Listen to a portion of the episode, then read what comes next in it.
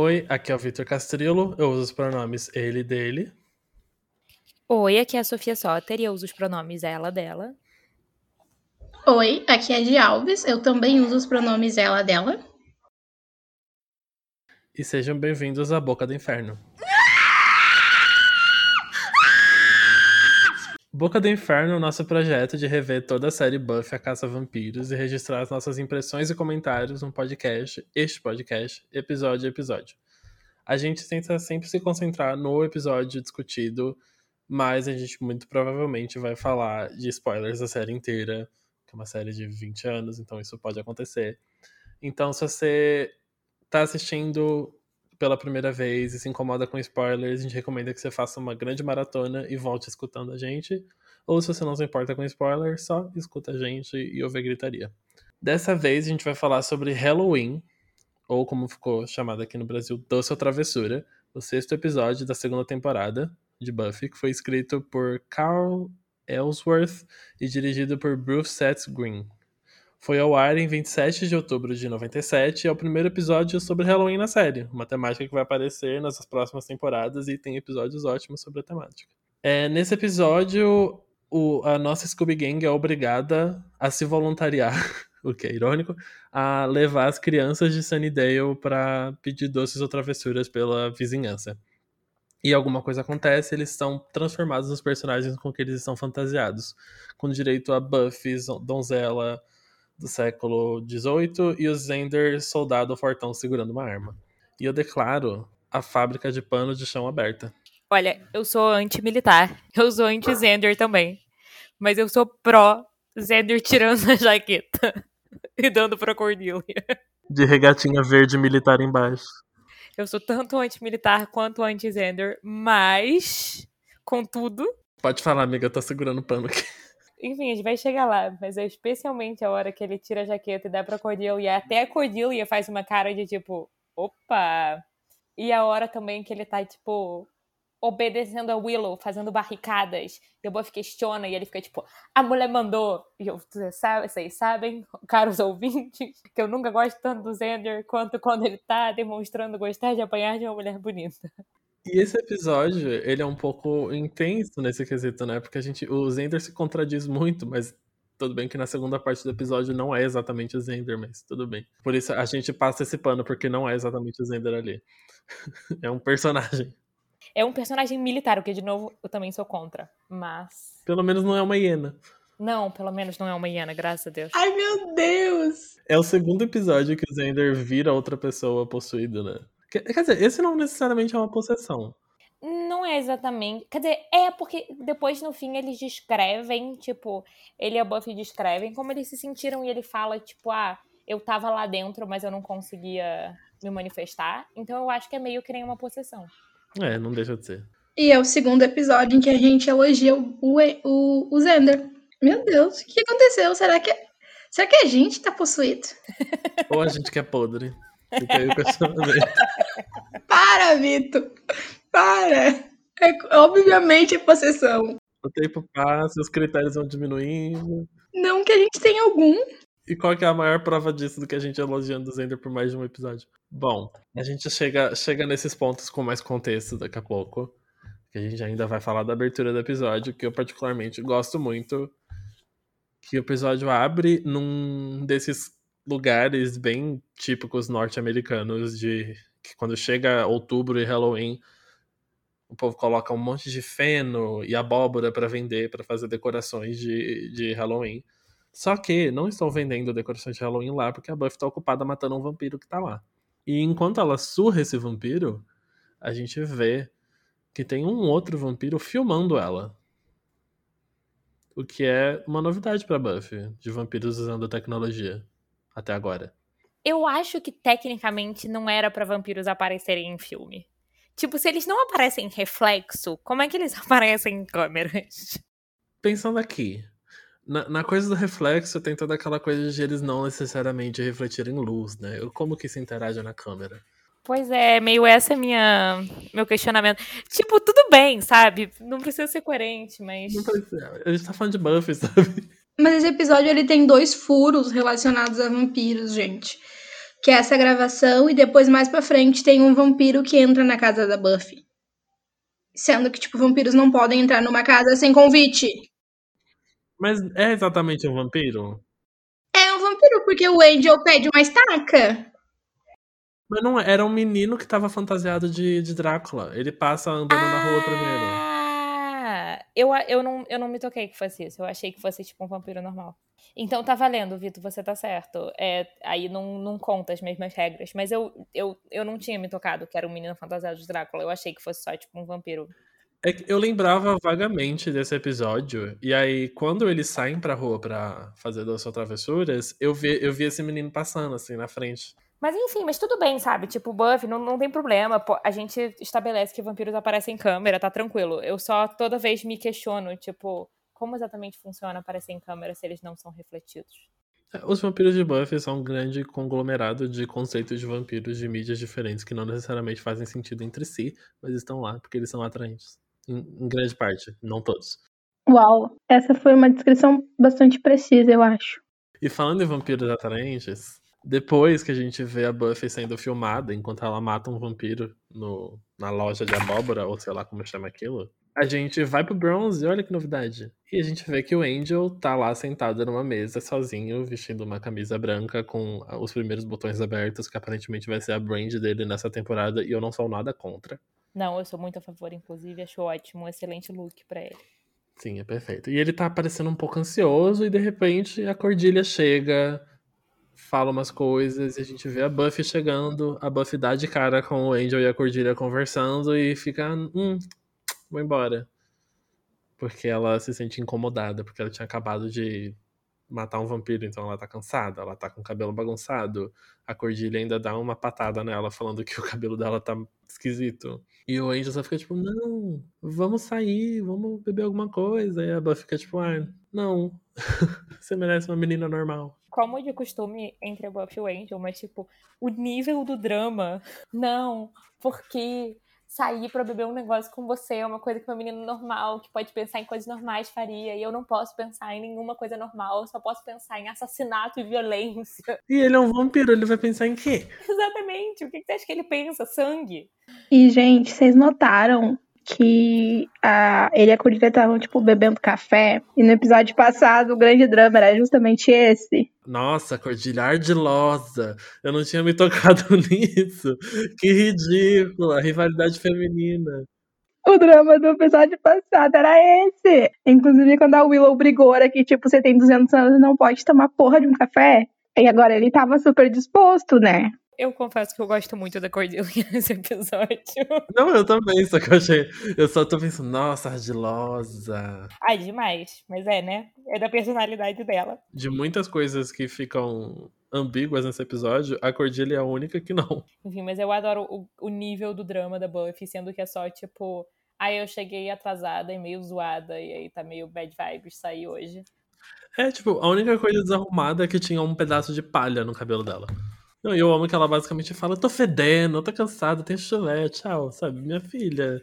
Quem não tem? Até o vampiro deve ter. Inclusive, suor de vampiro deve ser uma coisa muito fedida. Uh, uh, eu não queria ter pensado nisso. É porque nesse momento, nesse momento do episódio ela cita esse tipo de higiene e coisas. E eu pensei, nossa, que horrível.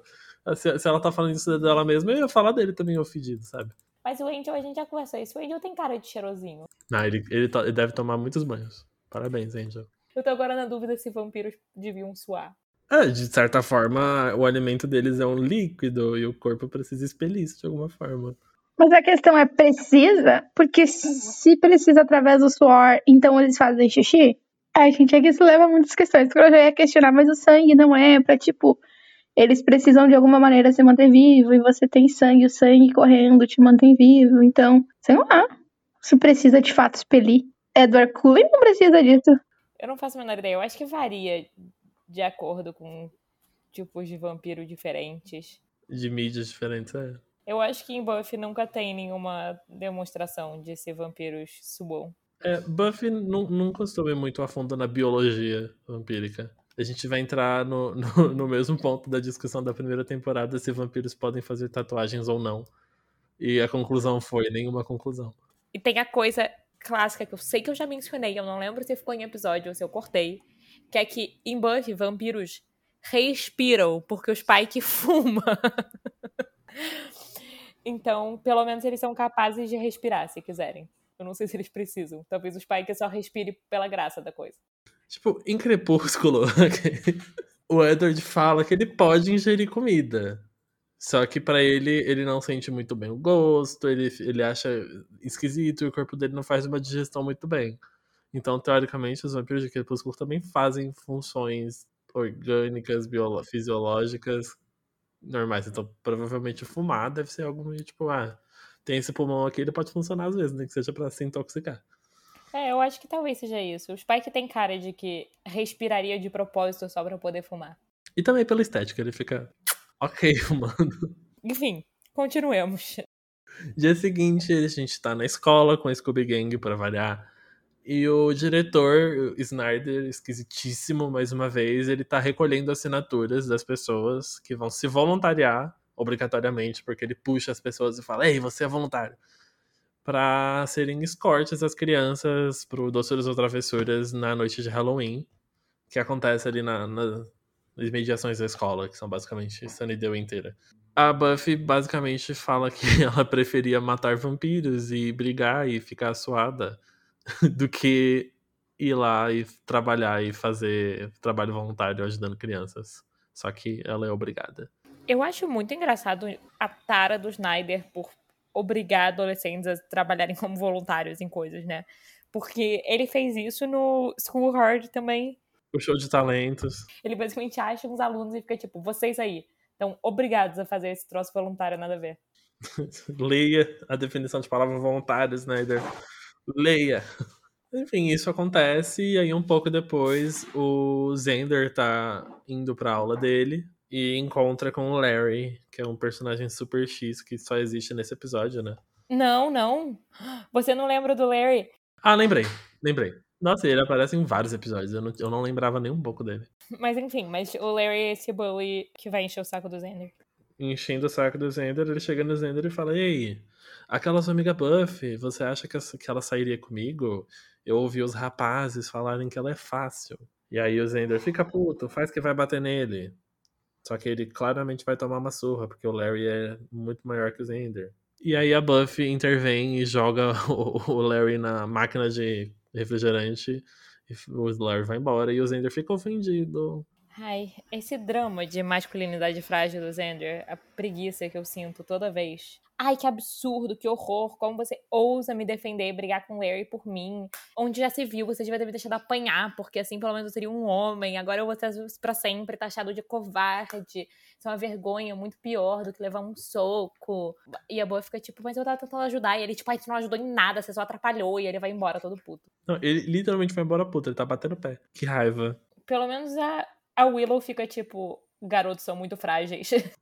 É, tipo, eu amo que ela, ela, ela fala literalmente isso. Nossa, eu nunca vou entender porque eles são tão frágeis, nossa. Eu gosto da Willow não levando o Xander a sério, eu acho sempre bom. Tipo, e como a gente lembra, ela recentemente decidiu superar o Xander, né? E aí dá pra ver a leveza que, que isso traz a ela. Aí tem essa conversa da, da Buffy com a Willow sobre a masculinidade frágil do Xander que acarreta na Buffy começar a falar sobre como ela gostaria de conhecer mais o, o Angel, porque ela sente que não conhece ele, não sabe nem se ele se ela é o tipo dele. Elas têm uma ideia que eu achei ótima, apesar do que, que essa ideia faz acontecer no decorrer do episódio, que elas decidem mexer nas coisas do Giles e achar um dos diários dos Guardiões que aquele que tem a parte específica sobre o Angelus, que é o Angel. E aí elas esperam encontrar lá falando sobre qual é o tipo dele. Eu amo isso, porque é muito adolescente. A ideia é, tipo, vai estar tá escrito necessariamente sobre, tipo, os crushes do Angel. Sim, eu, eu, super achei que elas iam abrir a página, assim, ia estar tá tipo aquela página do Orkut que tinha, tipo assim, divertido, sexy. Eu gosto também que, tipo, a Buffy tá tipo, ai, é difícil porque eu não conheço o Angel bem porque ele nunca fala nada. E a verdade, né, como a gente já constatou, tipo, o Angel, de fato, ele só chega sempre, como o Vitor descreve, mestre dos magos, falando frase misteriosa e vazando. E, e eu gosto que é isso mesmo, tipo, que não é que tipo, a série não mostra a gente tendo, eles tendo conversas mais profundas, é que eles não têm mesmo, o Angel é incapaz. O Angel inventou o protagonista de cabelo escuro enigmático. E ele faz isso muito bem, parabéns, Angel. Elas indo roubar o livro do Giles é perfeito. Porque elas decidem, aí elas ficam tipo, hum, vamos lá roubar do escritório do Giles, que é tipo uma salinha na biblioteca. E aí, primeiro que elas vão, tipo, todas, tipo, se esgueirando, assim, tipo, na ponta do pé. Sim. Chega na biblioteca, dá uma espiadinha pela porta, entra Buffy primeiro, tá não sei o quê, e aí o Buffy tá, tipo, ok, barra limpa, vou lá. E aí o Giles, tipo, tá lá e dá um sustão nela. E aí ela decide começar, tipo, distrair ele, puxando papo pra Willow ir entrar e roubar. E aí os papos que ela puxa com o Giles primeiro é Giles, por que, que você não se diverte? Por que, que você não tira férias? Você não tem hobbies? Você precisa de hobbies, faz bem. O segundo é ele. Ah, porque isso é uma coisa que é mencionada em algum momento, eu não sei se é só nessa cena, mas que é que Halloween, teoricamente, é uma noite que os vampiros não gostam de aparecer. Tipo, os seres do mal, em geral, não aparecem no Halloween. Tipo, eles ficam de boas. Eles é, não, não faz trabalho. sentido. É, eu acho que. Eu que acho seria que... caótico pra eles. Exatamente, né? exatamente. Eu acho que pra eles gera muita confusão. Eu acho que, tipo, eles não têm o mesmo. A mesma possibilidade de, tipo, viver nas sombras, como normalmente. Sim. É... Mas, e aí ela fala disso e começa a puxar assunto, tipo, Giles, me explica por que, que isso acontece. E aí o Giles, obviamente, começa a desconfiar, porque ele fica, tipo, desde quando você tá interessada nisso? e obviamente, muito mal, ela vai, tipo, exagerando. Tipo, não, claro, eu tô muito interessada, porque é muito importante para mim. E o Giles fica, tipo, uh, hum. Desde quando? É... E aí ela recorre à cartada última, final, que é a Jenny Callender falou que você é um gato. e, e, é muito bom, porque, tipo, ela. No, no, áudio original, ela usa babe, sabe? She thinks you're a babe. E ele fica, Aí eu tipo, acho muito bom. o que, que ela falou exatamente? E aí o Giles começa a ficar do jeito que a gente sabe que ele fica, todo tipo nervosinho. E tipo, pera, o que exatamente ela falou? Hum, ok. Uh, você não tem nada a ver com isso, Buffy. Mas me diz o que, que ela falou.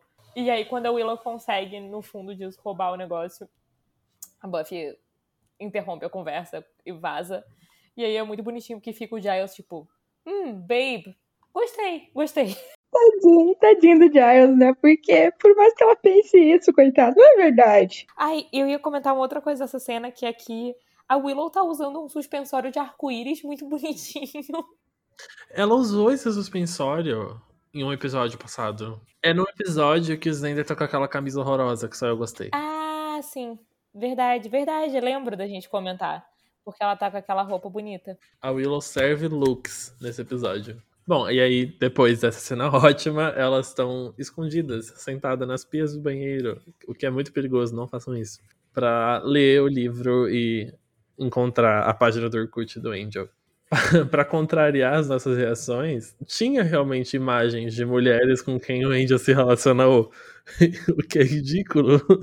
Mas não é nem, tipo, nenhuma imagem ultra detalhada, assim. É tipo um rascunho de uma mulher de vestido olhando para trás, assim. E é um rascunho do rascunho, não dá pra ver detalhe nenhum, só do vestido. É tipo, era algum algum guardião que, tipo, gostava muito de moda, tava treinando fazer uns croquis. E aí, tava treinando mesmo, porque era, tipo, era um vestido, assim, pós-vitoriano, super chique, bem desenhado, assim, sabe? Eu achei incrível. Parabéns, guardião, que desenhou isso. Eu te entendo. E aí a Willow fala sobre, nossa, ela parece uma pessoa da realeza. E começa a falar algumas coisas, tipo, meio que tentando confortar a Buffy, só que fazendo exatamente o contrário disso, porque tá basicamente falando todas as coisas que a Buffy queria ser e não é. Tipo, ah, ela se arruma, ela parece da realeza, ela parece que não precisa trabalhar. E a Buffy, tipo, uau, obrigado por nada. E aí a Cordilha chega, não é? toda a Cordilha, provocando a Buffy sobre ela ter ficado sozinha com o Angel lá no Bronze. Querendo saber. Querendo saber. Ah, verdade, ela queria saber por que, que o Angel nunca tava durante o dia e etc, né? Aí a Buffy falou, sua burra. É porque ele é um vampiro? a Buffy sem paciência. E eu amo que a Cordelia não acredita. Não, ela fica tipo, tá boa. Eu, tipo, ela já viu tanta coisa, sabe? Já viu um Frankenstein, não vai acreditar que o menino é um vampiro. Não, ela fica tipo, claro, aham, tá bom. E a Willow, tipo, sim, ele é um vampiro, Cordelia. E o Cordelia, tipo, kkkk. Mas, mas, mas eu entendo a Cordilha, porque a gente tinha aquela coisa em Buffy que, tipo, os vampiros têm a cara de vampiro. E até esse ponto, a Cordilha só viu vampiros já com a cara de vampiro, né? Então eu acho que ela não tem a, a consciência de que tem, acontece essa transformação. Então ela não imagina que vampiros podem ser gostosos. Pois é, é meio isso que ela fala, na real, né? Ela fica tipo, aham, sei, um vampiro bonzinho, gostoso. Ah, é tipo aqueles tweets, assim, tipo, ah, vampiro, para, né? Gostoso desse jeito. E aí a, a Cordilha dá uma resposta ótima. Que é tipo assim, ah, você só tá falando essas coisas para me afastar, para me assustar, pra você não quer competição. Sim, e, e aí eu amo que ela ainda manda uma tirada, que é tipo, no fim ela fica tipo, ai Buffy, você pode entender tudo de demônios, mas quando se trata de, tipo, homens, eu sou a caçadora. E você fica tipo, Cordelia, que exagero, amiga. Tá, mas assim. Ai, gente, mas eu acho que nesse caso ela não tava tão errada, porque eu achei injusto o, Larry lá no início, ai, falaram que a Buffy é fácil. Faria muito mais sentido dizer que a Cordilha é fácil, assim, com todo respeito à Cordilha. Mas. Sim, a Cordilha é quem todo episódio tá com um namorado aleatório. Mas, mas mesmo assim, eu, eu adorei o nível de, tipo, drama, sabe? De fazer uma declaração dessas. Ah, mas nesse episódio, a Cordilha tá irritada porque o suposto namoradinho dela, que é o vocalista daquela banda, tá dando um bolo nela constantemente. Eu esqueci de mencionar isso. No começo, ela tava no bronze também, esperando o date dela que não apareceu. E aí a gente vai para eles numa loja de fantasias em Sunnydale, que chegou do além. Essa loja não existia antes, pelo jeito. Tem cara de que isso deve acontecer em Sunnydale o tempo inteiro, né? Porque, tipo, do jeito que tem vampiro e tudo lá, é, a galera não deve ficar muito tempo com os negócios abertos. Deve frequentemente, tipo, fechar. Deve ter muita rotatividade de, de Nossa, comércio. o aluguel lá deve ser baixíssimo. São Paulo sonha. Eles devem ter, sei lá, vários programas de incentivo, né? Pra galera ir se mudar pra lá. É, porque Sunnydale é uma cidade de subúrbio, né? É, é, uma cidade, tipo, pequena de subúrbio no sul da Califórnia. E até onde a gente sabe é longe de qualquer outra cidade, tipo, maior. Ah, então não é tão suburbano, é mais interior mesmo. Tipo, quer dizer, tem praia perto, mas. Porque eu sei que tem episódios que eles vão à praia, mas é só porque, tipo, no começo, eu lembro, tipo, no primeiro episódio, a, a Buffy e a Cordelia falam que é, tipo ah, sei lá, sabe, elas fazem um comentário, tipo, ah, tipo, você tem que dirigir duas horas para chegar, tipo, na primeira loja grande, alguma coisa assim. Bom, segundo o mapa que eu achei aqui, é uma cidade litorânea. Olha só, novidades. Comentar que a gente zoa toda semana que ah, só tem uh, uma escola, uma rua e um cemitério, e toda semana a gente tá aqui expondo novos lugares da cidade. É universidade, é fraternidade, agora surge uma loja.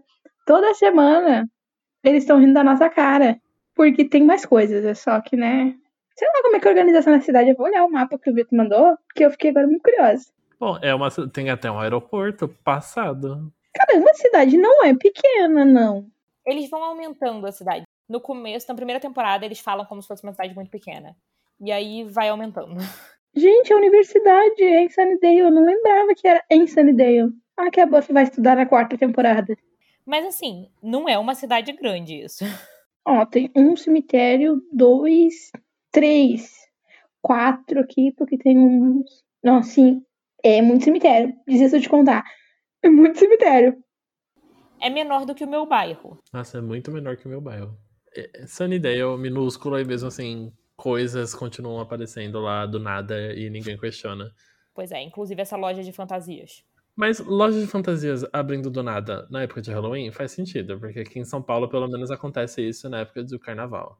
Tá tudo certo. É, aqui acontece, tipo, loja de Natal que brota em novembro e tal. Enfim, e aí Scooby Gang tá lá comprando, escolhendo e vendo fantasias, e a, a, Willow escolhe uma fantasia de fantasma, que é um lençol com um buraco pro, pros olhos escrito Boo. O Zender compra uma arminha de brinquedo falando que vai usar junto com o resto de outras roupas militares que ele tem em casa. E a Buffy olha pro fundo da loja e vê um vestido muito parecido com o vestido que ela viu naquela ilustração do Orkut do Angel. E ela resolve se aproximar e ver o que é aquilo, e surge o dono da loja, muito suspeito, considerando que esse é um episódio de Buffy, e fala: Ai, olha, esse vestido vai ficar lindo em você. Aí mostra o vestido pra ela, tipo, na frente do espelho, e ela fica encantada e fala: Não, eu nunca ia conseguir pagar isso. Ele fala: Ah, pra você eu faço um super desconto. Pois é, e é uma energia muito tipo fada madrinha. Eis aqui seu belo vestido de princesa para você ter uma noite de princesa. Tipo, foi tudo que eu consegui pensar. Eu olhei e pensei, tipo, Ethan Rain, fada madrinha. Eu sei que ele não tem nome ainda, mas, tipo, é energia. Sim, é, a gente vai descobrir o nome dele em breve. Mas aí eles levam, ela leva o vestido de princesa, a gente supõe, né? Sim, acaba sendo aí com ela encantada com o desconto. Entendível, também fico feliz com descontos. E aí a gente vai pra uma cena que volta para aquela nossa questão sobre vampiros e câmeras. Sim. Porque temos Spike assistindo as gravações que aquele vampiro fez da Buffy, porque ele quer aprender como que a Buffy luta. Ou seja, elogiar a Buffy um monte. Exatamente, que ele passa um bom tempo falando: "Nossa, olha, ela é engenhosa. Olha como ela usa aquela placa de estaca para bater no menino." Olha, ela é engenhosa, ela é forte, ela sabe o que ela faz. E ele fala isso sorrindo, não é tipo assustado. Não, não, ele fala, tipo, o prazer que ele está sentindo. Ele fala, baby likes to play. Que é um. Eu só fiquei, tipo. Ah. Gente, Kink. Exatamente. Gente, eu tenho, eu tenho questões. Já estabelecemos antes que, como diz Bárbara Moraes, cenas de luta e cenas de sexo são a mesma coisa, ok? Então, uma vez que o Spike tenha mandado gravar a Buffy lutando em segredo, seria o mesmo que ele estar assistindo uma sextape da Buffy? Eu acho que é assim que ele enxerga a situação, honestamente, até pelos comentários que ele está fazendo, que são muitos, tipo, uau, uau, que maravilha, meu Deus. Tipo, o, o, o nível de emoção e empolgação que ele sente. Bom, ele claramente está se divertindo assistindo aquilo. E aí chega a Drusilla e nesse episódio, eu senti a presença de Drusilla mais forte do que naquele primeiro episódio em que ela aparece nessa temporada. E eu fiquei, uau, ok. Entendi o apelo. Porque ela vem com aquela aura, assim, meio mística, o, o olho dela meio fechadinho, assim, sabe? Olho de cigana oblíqua e dissimulada. E ela basicamente solta um enigma, né? que ela fala que algo vai fazer a caçadora ficar fraca na noite seguinte. E aí, como a gente já sabe, a noite de Halloween, que é a noite seguinte, nada acontece para os vampiros ou para os demônios, porque é uma noite que eles preferem ficar quietinhos. Isso o Spike fica um pouco confuso, mas aí a Drusilla fala que alguém novo chegou à cidade. Sim, e tem um momento nessa cena deles que eu quero comentar, que é uma das coisas que eu mais amo, tipo, deles, que é porque ela pergunta, tipo, Spike, você me ama, tipo, inteira, mesmo por dentro, mesmo as partes que você não vê. E ele responde, dos olhos às entranhas, meu amor, eu amo. Não, e, e, não é nem dos olhos, ele vai mais dramático, dos globos oculares. As vísceras. Eu, eu amo. Eu ia comentar isso, porque é perfeito. Declarações de amor é, verdadeiro. É muito, é muito, é muito bonito. Eu fico genuinamente emocionada com Eyeballs Shoe and Trails. Sabe, só com a mesa, eu quero amar e ser amado. Sei lá, sabe assim, é, é, é, é muito profundo, eles se amam muito profundamente, muito bonito. Eu sobre dois vampiros assassinos, tipo, é muito bonito. A gente acabou de falar que ele tá basicamente tendo orgasmo tendo vídeos da Buffy. Mas é, as duas coisas são verdade, entendeu? É, ele também é muito bonito o amor dele pela esposa vampira dele. Sim, tipo, a relação deles é muito bem construída e, tipo, é bizarra, é bizarra, mas ela é bonita sendo bizarra. É bonita porque ela é bizarra, né? E não apesar é isso, de ser bizarra. esses dois doidos se encontraram, sabe? tipo... Ai, como eu queria. No, no caso, tecnicamente, ela fez ele. Então, é um pouco mais complexo. Mas vamos supor que esses dois doidos se encontrarem. Pra ter acontecido da forma como aconteceu... É tão bonito o amor. É isso uma opinião que eu não costumo ter, mas eu tenho sobre esses vampiros. E aí o clima é cortado, porque a gente vai para uma cena curtíssima daquele moço que tava na loja de fantasias e ofereceu o desconto no vestido pra Buffy, fazendo um ritual muito bizarro. Cara, e é um ritual, tipo, e ele fala, ele, tipo, tá né, fazendo, tipo, bem ritual demoníaco, tipo, com um hobby vermelho e, tipo, umas velas e uma estátua e sangue.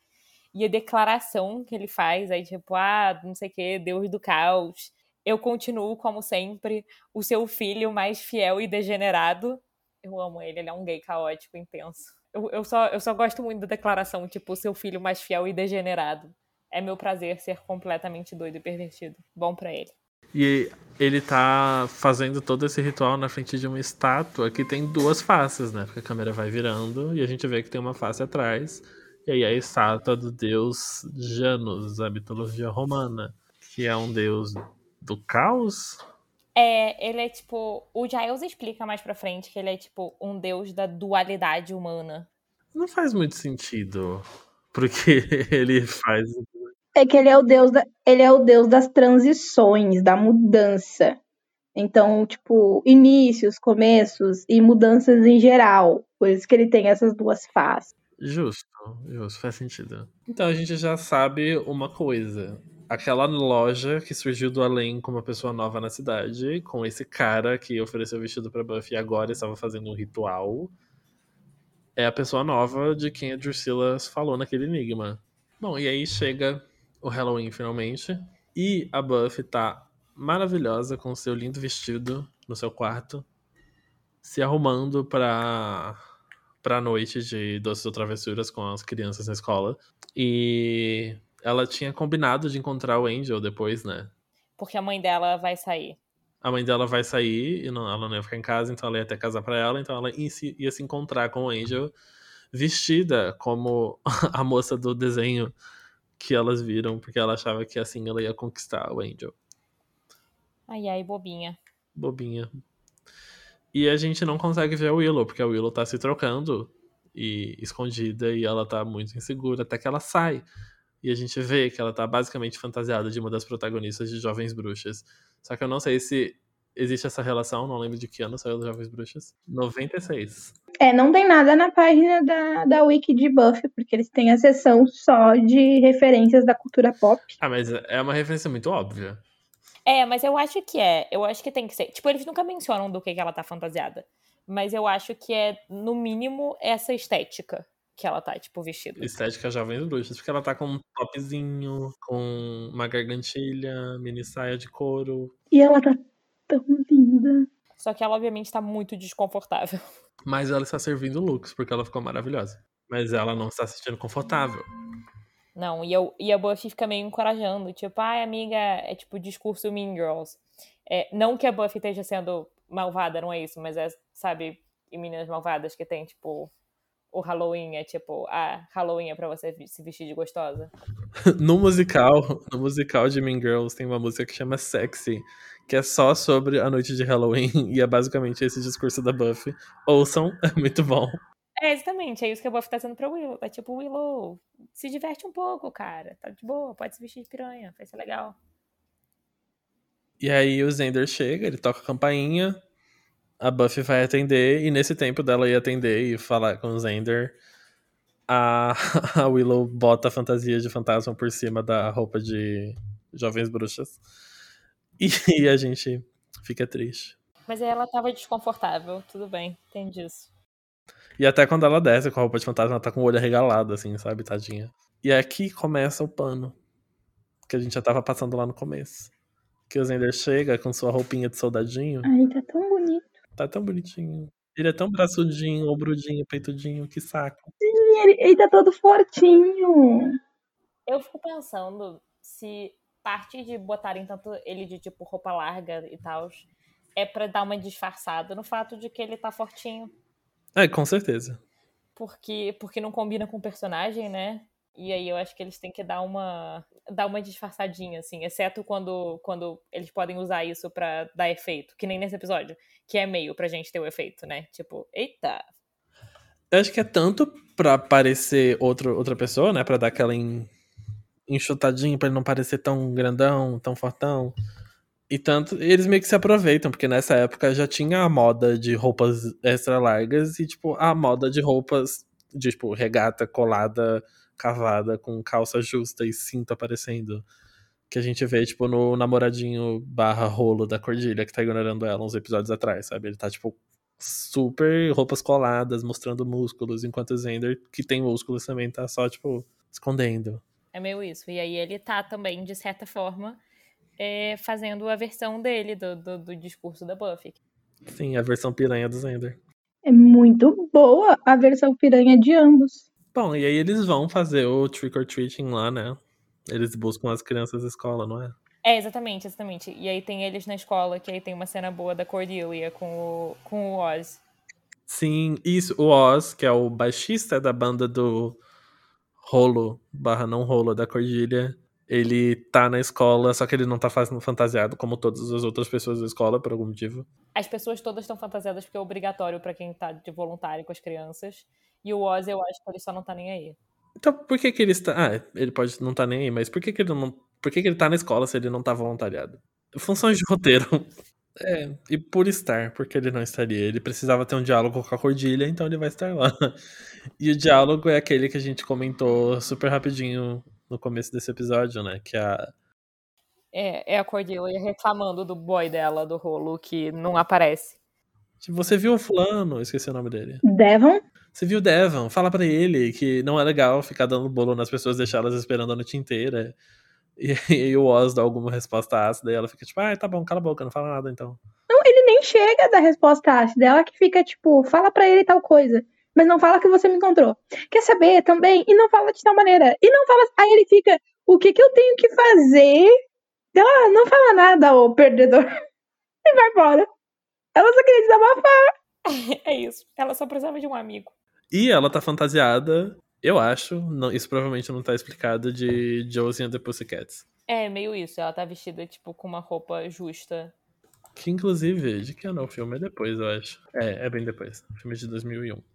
Mas a, a, as, as HQs do, dos Art Comics lá que tinha Josie and the Pussycat era bem famosa, né? Sim, tanto que tinha, tipo, desenho animado. Inclusive, gente, Josie e as Gatinhas é um filme maravilhoso, assistam. É o A Star is Born de 2001. Bom, mas aí, depois desse momento da Cordilha, não tem muito mais coisa. Eles vão pra rua. Tem uma cena na escola que até eu achei legal. É essa cena que eu achei fofa. Assim que eles vão começar, a, vão sair da escola pra começar a fazer o Doce Travessuras, eu achei fofa, porque o Zender, como ele tá vestido de soldadinho, ele fala com as crianças do grupo dele como se fossem, tipo, soldadinhos também. Então fala, soldados marchar! Aí eles vão todo marchandinho, assim. Eu achei fofo. Ó, por Deus, porque eu tô falando que o Zender é fofo nesse episódio. Ele é fofo e gostosinho. Um pouquinho antes tem uma cena que eu acho que é engraçadinha, assim, porque é a cara do diretor Snyder, que ele entrega os, o grupo da Buffy pra Buffy e fala que, tipo, a Buffy tem que levar eles e trazer de volta e não precisa falar com eles pra não ser uma má influência. Ele vira as costas e ela vai dar oi pras crianças, né? Porque educação. E ele só vira, tipo, não, não é pra falar, nem oi. Seja um robô. O diretor é muito sem noção. Ele obriga a pessoa a fazer trabalho voluntário e aí ele não quer nem que ela fale, nem, nem oi. Ele é maluco, gente, tem pavor do céu. Ele sente prazer em deixar os alunos dele doido. É isso? É basicamente isso. Eu acho que ele acha que, tipo, se ele cansar os alunos o suficiente, criando coisas sem sentido, os alunos não vão dar trabalho para ele. Meu Deus, isso é lógica com criança. Você põe a criança para brincar e fazer muita atividade que ela vai ficar agitada, porque aí chega à noite, ela janta e vai dormir. E aí a criança só surge de novo no outro dia. É uma boa tática, na verdade. Ele não tá tão errado assim. Não é bem o que ele devia estar tentando fazer, porque ele é um diretor de escola, mas é, ele tá seguindo uma lógica.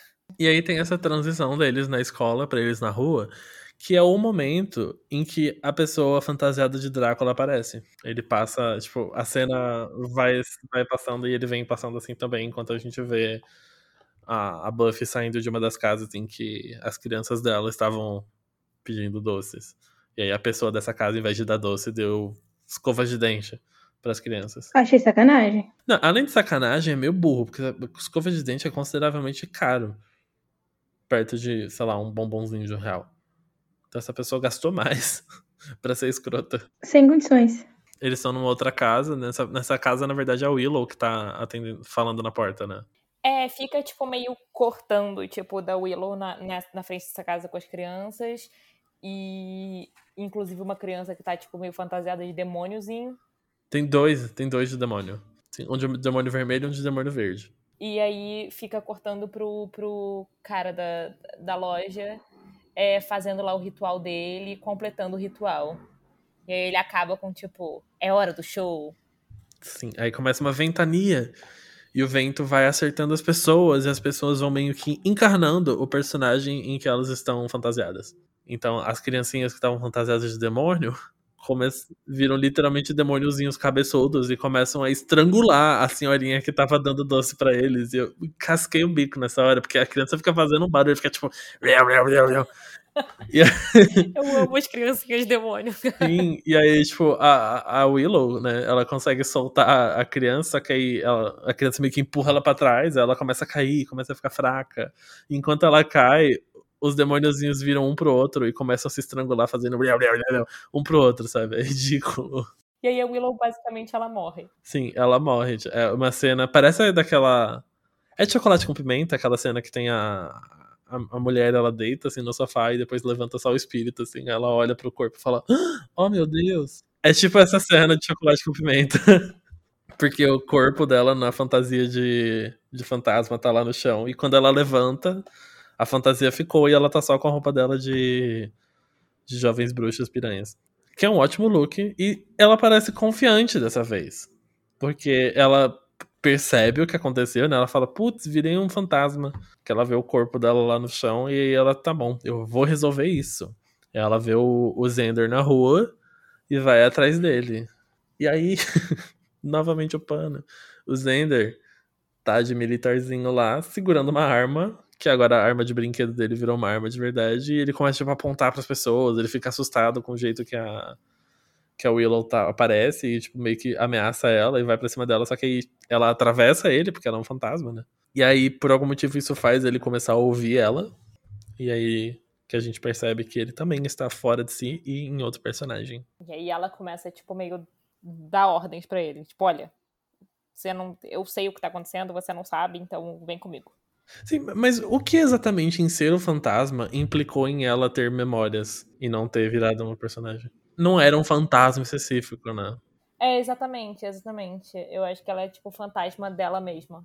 É, se fosse tipo um fantasma de alguém, aí seria difícil, esse episódio acabaria em desgraça. Ela é só tipo um fantasma, ela não consegue tocar em nada, mas as pessoas veem ela. Eu achei que, tipo, ninguém ia ver ela, eu achei que esse episódio ela ficava invisível, tipo a Cordilha.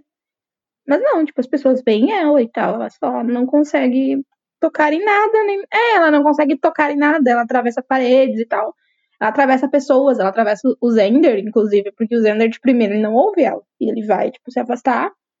E ela atravessa ele, assim. Mas é assim, é isso. É mais porque eles precisavam de pessoas que ainda lembrassem das coisas para fazer o episódio funcionar. E ela fica meio tipo, ah, vamos. A gente precisa encontrar a Buffy. Só que a Buffy virou uma princesa burra. Ela virou basicamente a princesa que nunca teve que trabalhar, que ela tava criticando quando a Willow falou sobre isso no, no, no caderno, no, no, diário sobre o Angel. E quando a Buffy vê, sei lá, demônio, criança demônio, ela desmaia. Sim. Ela, não, quando ela vê a. Tanto a Willow, né? Porque a Willow tá vestida com roupas reveladoras, ela fica chocada e já fica meio bamba. E aí ela vê a criança demônio gritando, fazendo blá, blá, blá, blá e desmaia. Gente, é muito legal. Eu amei. Apesar de achar um tanto exagerado, eu amei. Aí a ideia da Willow é boa de correr para dentro da casa da Buffy, né? Porque tem. É aí que a gente vê que, tipo, pessoas que estavam fantasiadas de vampiros viraram vampiros com cara de vampiro, aquele vampirão de Buffy mesmo, né? Porque passa uma criança rosnando com aquela cara de vampiro para eles. E aí a Willow fica desesperada pro Zender não atirar com a arma de verdade dele. Eu acho engraçado quando a Buffy surta, meu Deus, é um fantasma, e começa a gritar. E aí a Willow olha pro lado e tá passando um carro. E a Buffy tá tipo, meu Deus, demônio, demônio. Bom, e aí quando eles chegam na casa da Buffy, né, a Cordilha vem correndo também, não foi? O Xander ouve alguém gritando lá fora, e aí ele vai correndo e ele salva a Cordelia. E aí que a gente começa a passar pano de novo. Sim, porque ele bota a Cordilha pra dentro da casa, e aí ele tira a jaqueta dele pra, pra Cordilha não passar frio, porque a roupa dela tá toda rasgada, porque ela foi atacada por um menino que virou um cachorro. E é muito legal. Ele bota a jaqueta no ombro dela, tudo. E aí ela dá uma olhada, tipo, uma secada nele, que eu também dei, porque ele.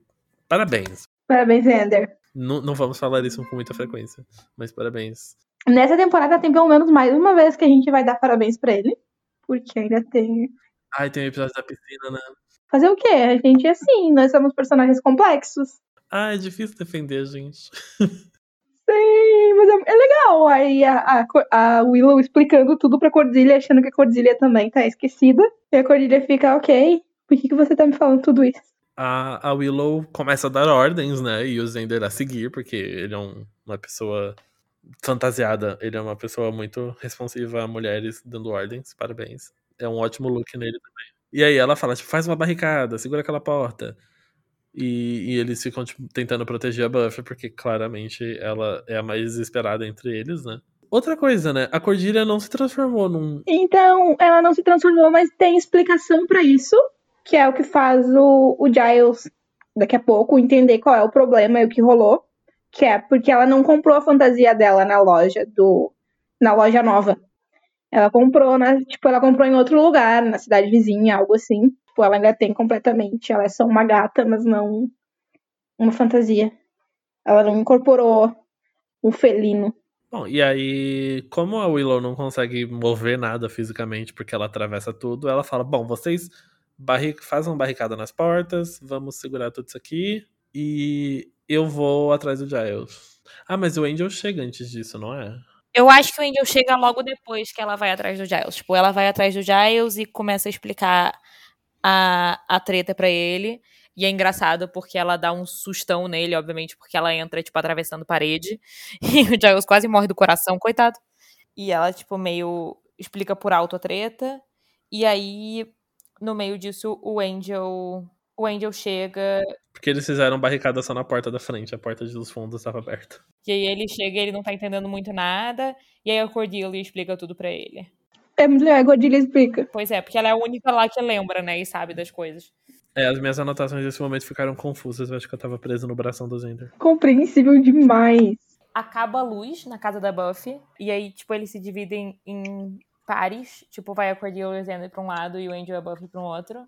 O que é ótimo, porque. E o Zender diz: Eu fico com a mulher gato. Eu disse: É verdade, fica mesmo. Não, ele fala assim, mulher gato, vem comigo. E ela, tipo. Tá é bom. muito bom, porque ela não tá transformada, mas ela tá tipo, uh, eu vou, né, vou entrar na brincadeira. E aí tem um vampiro lá dentro que, como a gente já comentou, a gente não entendeu como era, mas o Vitor explicou, que era a pessoa fantasiada de Drácula. Era uma pessoa fantasia de Drácula que só entrou na casa e começou a atacar a primeira pessoa que apareceu. Que era o Angel. E aí o Angel começa a brigar com a pessoa fantasiada de vampiro. E aí ele faz carinha de vampiro. E a Buffy, que não sabe de nada, fica apavorada e sai voado. É, ela sai correndo da casa. Tipo, olha que ótima ideia. Porque é isso, a função dela de mocinha do século XVIII, sair correndo. De desmaiar, gritar. E enquanto ela sai correndo, a gente vê que o Spike estava caminhando em meio ao caos e rindo e se divertindo com o caos em volta dele. Ele, em meia hora, ele juntou uma gangue de mini demônios. É, ele foi especificamente atrás das crianças, dos bebê demônios, sabe? Pelo eu amor amo de que ele Deus. fez uma gangue de mini demoninhos, me deixa tão feliz ele andando com tipo, várias criancinhas demônio atrás. E ele conversando com as criancinhas demônio, e, tipo, galera, tá ali, tá ali a caçadora, a gente vai pegar ela. E aí, tipo, as criancinhas demônios, tipo. E ele explicando, vai ser o jantar, o melhor jantar da vida de vocês. E aí a gente vai pra biblioteca, em que a gente vê a Willow chegando e quase matando o Giles de susto, né? Porque ela só atravessa a parede, ele grita e joga tudo que ele tava lendo pro alto. E aí ela explica o rolê todo. E eles começam a meio pesquisar e tal. E aí ela fala essa coisa da fantasia que a gente explicou. Que tipo, ah, a, a Cordelia tá normal e tal. Ela comprou a fantasia não sei onde. E aí o Giles fica tipo, hum, e onde vocês compraram a fantasia? E ela tipo, ah, numa loja nova que abriu aí esses dias. É de um cara chamado Ethan. E aí o Giles fica tipo, Ah, não. A reação dele é muito boa. imediatamente saca o que está rolando. E aí a gente fica tipo, hum, por que será que o Giles saca o que está rolando? E aí ele vai até a loja, né? É, mas antes disso. É... Ah, é porque fica aí agora aparecendo duas coisas em paralelo, que nem a gente comentou que acontece muito. Basicamente, com a galera, outro resto da Scooby Gang, a, a Buffy fugiu, né? E tá geral procurando ela. Tanto o Spike com os demoninhos, quanto é, o Angel, Xander e a Cordelia. Indo atrás da Buffy, e quem encontra a Buffy é o Larry, que é um pirata do mal agora. Felizmente, a galera, os amigos encontram ela logo. E aí o Xander mete a porrada no Larry, que é muito bom. É satisfatório mesmo. Eles caem na porrada, e aí é bom que depois o Xander ainda vira pro Angel e fala, tipo, eu não sei porquê, mas meter a porrada nesse cara me, me deu uma sensação muito boa de, tipo, satisfação, como se eu tivesse resolvido um problema. E é muito bom que o Angel fica tipo, tá bom então. Segue aí, cara, de boas. A Buffy é salva do Larry, mas ela continua com medo do Angel. E aí a Cordelia explica, tipo, a Buffy fica tipo, ai, ele é um vampiro. E a Cordelia vira pro Angel, tipo, ai, ela tá com essa coisa que ela acha que você é um vampiro. Não, esquece, tudo bem. Não se preocupa, Buffy, ele é bonzinho. Só que, tipo, ela não sabe que é verdade. Ela não sabe, mas ela, tipo, ela acha que é muito mais fácil tentar acalmar essa Buffy que tá muito surtada do que explicar pro Angel, sabe? Ele é bonzinho, ele é amigo, tá vendo? Olha só pra ele, bonzinho, amigo. E aí eles seguem fugindo do, do Spike da galera. E aí a gente pode ir, eu acho que pra como tá rolando o Giles na loja com o Ethan, porque é perfeito. Uau. Uau. Ai, eu acho incrível. O Giles chega na loja já sabendo o que ele vai enfrentar, porque ele tá, tipo, puto, arregaçando as mangas. Quando ele entra na loja, né, o Ethan, que a gente descobre que é o cara da loja, apesar de eu já ter falado o nome dele antes nesse episódio, perdão. Ele não chama o Giles pelo nome, ele fala, tipo, Oi, Reaper. Eu esqueci como ficou a tradução. É estripador. E aí você fica, hum. E é bom, porque, tipo, o Giles olha pra ele, tipo, hello, Ethan. E ele, tipo, hello, Ripper. Com, tipo, uma voz, assim, de, tipo, temos muita história juntos. É, e é um, talvez eu esteja lendo demais nessa cena. e projetando demais nessa cena. Mas, o tom deles nesse momento, eu fiquei tipo, hum, ok. Uhum. Você talvez esteja projetando, mas como eu já mencionei outras vezes, eu projeto completamente. Tipo, é. E eu acho que não é super hiperprojeção. Tipo, o Ethan, pelo menos, no mínimo, como personagem, tipo, a, as escolhas de atuação certamente são feitas pra gente ler ele como gay. Tipo, eu não tenho dúvida que é meio essa vibe. E ele sempre fala com o Giles meio flertando com ele. Tudo, tudo parece que eles são ex-namorados e que acabou mal. Sim. Toda a dinâmica deles parece que é isso. Exato. Tanto que, tipo, eles se cumprimentam assim, e aí, tipo, o Giles já chega pronto para brigar. E aí o Ethan, tipo, que isso, você não vai nem me dar um abraço? Pô, esse é jeito de você conversar com seu amigo, não sei o quê. E aí o Giles fica tipo, olha, para com essa palhaçada, você fez muita merda. E aí o Ethan, tipo, ah, Giles, para com essa, para de se fingir de ser esse, tipo, cara certinho, é, todo defensor da moral e dos bons costumes. Isso não é você, eu sei porque eu te conheço, eu sei quem você é, eu sei do que você é capaz. Eu decorei a diálogo, como vocês podem notar. Continua, amiga, eu tô amando. Mas, e aí ele manda meio essa, ele fica tipo, ah, você acha o quê? Que, tipo, é, você é mesmo essa pose, tipo, todo de terninho engomado, cuidando da caçadora. É, eles podem não saber quem você é. E eles não fazem ideia de onde você vem, mas eu sei. E aí o Jax fica tipo. Arr. E aí ele, tipo. O Jax fica tipo, me fala como faz pra, pra acabar com esse feitiço. E o Ethan fica tipo, ah, não, não, mais divertido não. E aí o Giles começa, tipo, é, ah, então você vai se ver comigo. E aí ele começa a quebrar a cara do Ethan e é muito bom. muito bom, porque ele bate com vontade. Ele, porra, com muita vontade. E aí quando, tipo, meio corta pra uma, né, porque fica cortando de uma coisa pra outra, corta pra Buffy fugindo e tal. E aí quando volta, o, o Ethan tá no chão, com a cara, tipo, fudida, e o Giles está limpando as mãos. Com as mangas. Ai, gente. Gente, estético. Uf, me abanando do meu amor pelo Giles. Eu amo meu namorado Rupert Giles e o namorado dele, Ethan Rain. E o Ethan tá, tipo, meio zombando dele ainda, enquanto ele tá lá no chão estourado depois de apanhar. Gente, go to horny jail. Bonk. É o Ethan total. E aí o Giles ainda, tipo, dá mais um chutão. E aí o Ethan, tipo, ai, fala por favorzinho. É muito bom. Gente, ridículo, ridículo. Eu amo, eu amo, eu amo. Eu Essa amo, série realmente era pra adolescente, assim, jovens. Nossa senhora. Eu, adolescente, apreciaria. Não, eu apreciaria, mas é aquilo, né? Classificação indicativa. Tô começando a ficar preocupada. Meu eu que viu isso com, sei lá, seis anos, eu, eu acho que eu apreciei também. É por isso que eu fiquei assim, gente. É, foi, foi, foi formativo pra você, né, amiga? Foi formativo. Foi demais, foi demais. E, tipo, sabe tudo que a gente fala sobre o jeito que o Spike briga flertando? Sim. O Ethan tem meio essa mesma energia. Só que o Ethan se deixa apanhar, o que é ainda mais legal. Não que o Spike não deixe, mas é que o Ethan tá tipo, quer, quer me bater? Bate, vai, bate. Gente, eu vou descer o nível, chega. Dá uma cortada de volta Porque aí, tipo, volta pra, pra galera fugindo e, tipo, o Spike encontra, né? Sim. É, sim. A, eles. E aí ele vai, tipo, atacar a Buffy e fica todo, tipo, uau, Tem toda uma preparação. você aqui, sozinha, indefesa. Sim. Se ele não quisesse provocar, ele teria matado ela muito rápido. Teria, só que a interesse do Spike em, tipo, matar a Buffy é muito menor do que o interesse dele em provocar, né? Tipo, Ele quer que tenha, tipo, ele quer que a pessoa possa revidar. E aí ele já notou que ela tá só muito indefesa. Então, pra ser divertido. Exato, então pelo menos pra ser divertido, ele tem que ter essa preparação. Assim, ele faz um carinho no rosto dela, ele afasta o cabelo. ele dá, tipo, um tapão e aí, tipo, faz um carinho, segura o cabelo, é, empurra ela, vai chegando perto, subindo em cima, falando, tipo, ai, você aqui na minha mão, toda indefesa, uau. E aí, enquanto isso, certamente todo mundo ao redor constrangido, que nem quando o Spike e a Drusilla começaram a se agarrar na frente dos vampiros. Sim, Sim. a mesma energia. Opa, peraí, o que que eu tô vendo? Porque tem, a, tem os vampiros do Spike, tem os bebês demônios do Spike, mais a Scooby Gang transformada. Mas aí, em paralelo, o Ethan finalmente é, ensinou o Giles a acabar com o feitiço. Sim. E é só quebrar a estátua. Aí o Giles vai lá, mete uma porrada na estátua. E aí, imediatamente, a Buffy volta a ser a Buffy. É muito bom, muito bom. O Spike vai puxar ela pelo cabelo e aí só levanta a peruca. E a cara que ele faz na hora, pera. E ela fala, tipo, querido, cheguei. É ótimo estar de volta em casa. Pá! E mete a porradona nele. Bom, ela devolve o tapão, né? Mete um socão na cara dele. Ele apanha dela. Não, ele apanha, é bonito. Ele e o Ethan apanham muito nesse episódio.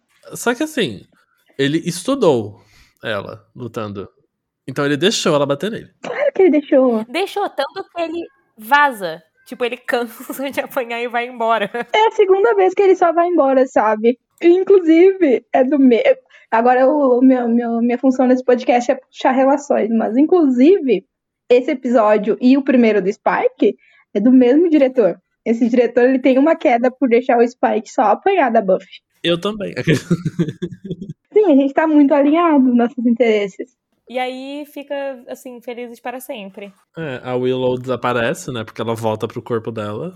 Ah, e é bonitinho, porque ela acorda no lugar que ela, tipo, morreu, né? Ela revive. E revive dentro da roupa de. Fantasma. E aí ela vai atravessar a rua e tá passando o Oz com a van dele.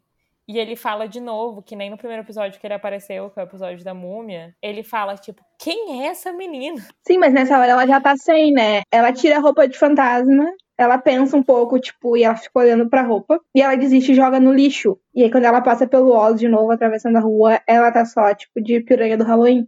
Eu adotei o, o termo agora. E ele fica, tipo, uau, quem é essa garota? Gata. Enquanto ela atravessa a rua dramaticamente. Enquanto isso, o resto da galera, o Feliz pra Sempre, é a Buffy e o. Primeiro que, tipo, a- o Xander e a Cordelia, que conversam meio tipo, ai, não adianta se meter entre a Buffy e o Angel. É melhor ficar nós por nós aqui. Finalmente o, o Zender aceitou, né? Aparentemente. Que ele tá tipo, ah, eu já tentei, mas ninguém vai conseguir separar esses dois, então vou te dar aqui a dica pra você não sofrer que nem eu. E aí a gente vê que já vai estabelecendo também, né, cada vez mais que esse casalzinho vai rolar. E aí a Buffy e o Angel, de fato, eles vão pra casa da Buffy, porque a mãe da Buffy de fato saiu, né? Ela não tá lá, ela não tava lá nessa treta toda, continua fora. E é bonitinho, porque aí a Buffy, tipo, se troca, veste, tipo, um moletomzinho, uma regatinha, de boa, senta meio assim na cama dela com o Angel, aquele sentado meio deitado, meio encostadinho. E aí ela confessa que ela tava insegura e tudo. E o Angel fica tipo, putz, amiga, você tá, você tá viajando. Eu não gostava dessas meninas e tal. Eu queria alguém interessante. Semi-mentira. Tipo, a gente depois vai saber que, tipo, o Angel era mó pegador Sim. é, quando humano. Ah, mas isso não queria dizer que ele queria se envolver romanticamente com essas pessoas. Ele era pegador porque ele queria o prazer carnal. É, é isso mesmo, mas é só porque o jeito que ele fala dá, dá a entender uma vibe mais, sabe? É, Mas Edward. Nunca peguei essas pessoas, ah meu Deus. Exatamente. Eu concordo com você, Vitor, e eu acho que ele não tá mentindo exatamente, não é isso. Ele só não tá contando a verdade toda. E o jeito que ele tá falando dá a entender uma, uma vibe mais, tipo. Ai, fiquei esperando alguém, não sei o que, mais interessante. E, tipo, de fato, ele não se envolvia romanticamente, tanto que. E, tipo, e ele tava esperando alguém mais interessante, tanto que aí ele se envolve com a Darla. Mas o jeito que ele fala dá a entender que é mais simples do que isso. Sim, ele é o que? Ele é um safado, a gente não pode esquecer que ele é um vampiro. 240 anos, ele teve tempo pra treinar. Mas é bonitinho, porque ela, ela fica, tipo, interessante como? E ele, tipo, você sabe exatamente que tipo de interessante eu tô falando. E ela, tipo, tá, mas me diz. E aí ele, tipo, ah, que nem você. E aí ele se beija. Ai, gente, tão bonitinho. É muito fofo ele podendo ter um momento normal, né? Tipo, não, não só declarações dramáticas no cemitério, mas tipo. Sim, finalmente o momento. Bom, e aí tem a última ceninha. Que o Giles volta no dia seguinte pra loja de fantasias do Ethan. E a única coisa que ele encontra é um bilhete falando que ele vai voltar em breve. E aí o Giles dá um sorrisinho, assim, tipo. Gente, hum. ai, eu vou, eu vou parar de projetar. Amigo, mas eu não sei se, se a projeção tá tudo bem. A gente tem um podcast pra quê? Pra isso? Vocês concordam comigo com a minha interpretação, que eu já mencionei outras vezes, de que eles são ex-namorados, né? Eu, inclusive, assisti com, com a- pensando nisso, que, tipo, o ex-namorado do Giles aparece na cidade tacando terror. Foi dessa maneira que eu assisti o episódio. E, assim, foi incrível. Foi muito bom. Claramente tem algo não resolvido ali, por mais que o Giles precise ficar agora. Eu sou, né? Eu sou o guardião. Eu cuido da caçadora. Eu sou legal. Eu uso todos os meus ternos alinhados.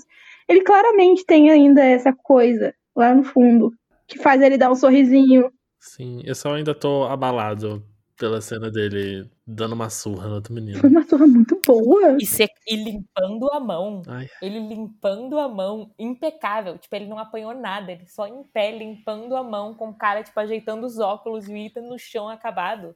Nossa, aquilo ali valeu por 40 minutos, assim, de qualquer lutinha sem graça do cinema mundial. Tem, assim, tem, tem um grupo que eu tenho com os amigos que a gente fala só sobre K-pop e K-pop boys e afins. Que tem a mensagem fixada desse grupo, é uma mensagem que eu mandei escrita assim, pensando absurdos e não falando nada. Eu, neste momento. pensando absurdos e não falando nada. É, é. sim. Real. Ai, ai. Muitos sentimentos, muitos sentimentos. Que não cabem nem neste podcast. Bom, mas esse episódio nos dá um saldo muito legal de avanços na- nas narrativas de Buffy, né? A gente tem passado do Giles, a gente tem o relacionamento da Buffy e do Angel indo um pouquinho pra frente, a Willow ficando um pouquinho mais confiante, a Cordilha sendo a Cordilha. O Zender finalmente aceitou. Bom, vamos pras categorias? Vamos de momento lixo. Vamos de momento lixo. Qual o momento lixo de vocês? Eu preciso falar? É, eu também. A gente, a gente não acabou de, des- de descrever longamente o momento do lixo, que é, pra mim, pessoalmente, o Giles limpando a mão é, e depois de ter destroçado o Ethan e ainda por cima dando um chutão nele, para o qual o Ethan responde com pede por favorzinho. Enquanto sorri. É, é esse meu momento lixo. Ok. Eu, eu, pensando absurdos e não falando nada.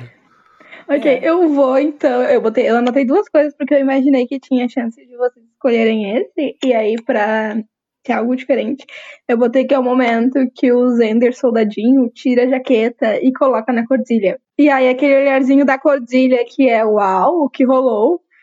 Esse episódio é recheado de lixo. Bom, é muito bom, muito bom. Então, esse é o meu momento lixo, assim, mais suave, mas impactante. E os monstros, o, o monstro ou os monstros da semana. Não vai ser, tipo, mais assustador, nem mais perigoso, mas eu quero, eu quero votar nas criancinhas demônio. Eu também. Eu amo as criancinhas gente. E os bebês Eu demônio.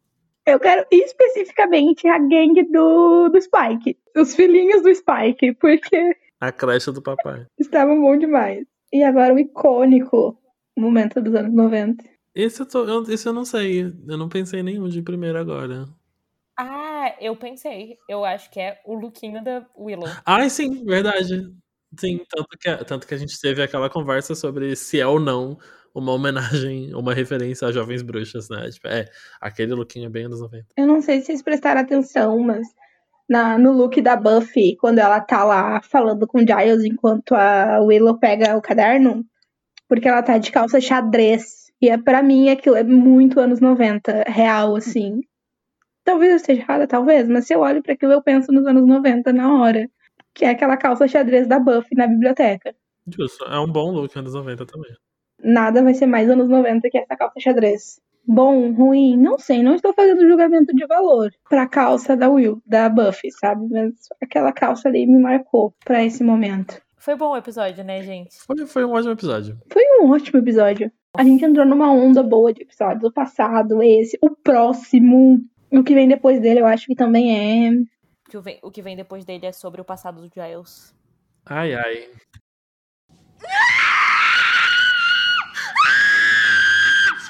E esse foi o episódio da semana.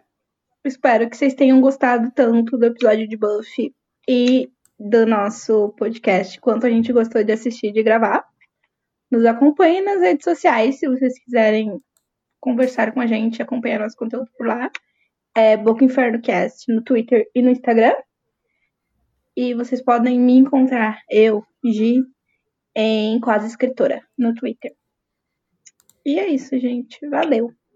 Vocês podem me encontrar no Twitter em Sofia Soter e no meu site sofiasoter.com. E aí vocês acham tudo. e a mim vocês podem me encontrar no Twitter e no Instagram em arroba Vito Castrillo. Eu tô sempre lá gritando por alguma coisa, assim como eu sofri, pensei absurdos e não falei nada, mas no Twitter eu falo muito provavelmente sobre esse episódio. E até o próximo episódio.